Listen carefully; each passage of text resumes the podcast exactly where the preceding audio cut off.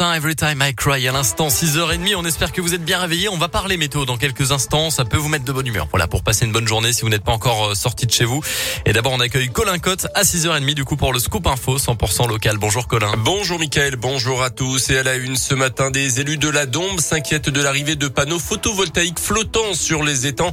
On vous en a parlé sur euh, Radio Scoop. Les élus de la communauté de communes de la Dombe ayant appris que des entreprises ont sollicité des propriétaires d'étangs euh, pour y installer des panneaux photovoltaïques flottants montent au créneau en ce moment. Ils ont demandé un moratoire contre ces projets qui suscitent de nombreuses inquiétudes. Ludovic Laureau est vice-président en charge du plan climat, air, énergie territoriale à la communauté de communes de la Dombe.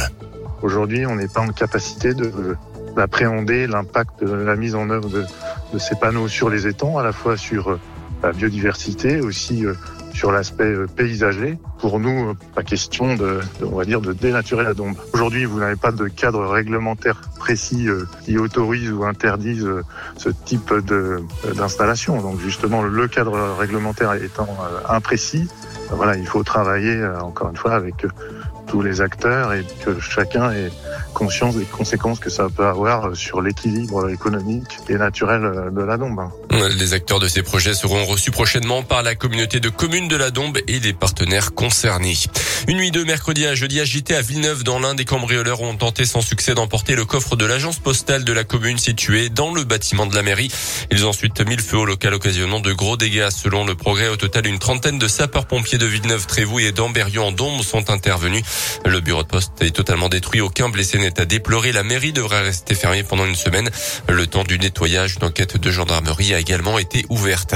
Des trains classiques low cost entre l'Ain, la Saône-et-Loire et Paris. Mais c'est la nouvelle offre dévoilée hier par la SNCF. Deux allers-retours par jour entre Lyon et Paris via Mâcon notamment pour un trajet entre 4h45 et 5h15. Ces liaisons à classe unique seront assurées par des voitures corail rafraîchies et repeintes en rose avec des prix très bas et fixes jusqu'au dernier moment, promet la Et puis malgré le recours d'une association locale, les travaux préparatoires pour la réalisation du futur pont de Fleurville entre Saône-et-Loire et ont bel et bien débuté euh, ces derniers jours, selon le JSL. Côté Pont de Vaux notamment, des engins de chantier ont été à l'œuvre hier. L'association de riverains s'appuie euh, sur des enjeux environnementaux pour s'opposer à la construction euh, du futur pont Jacques Chirac.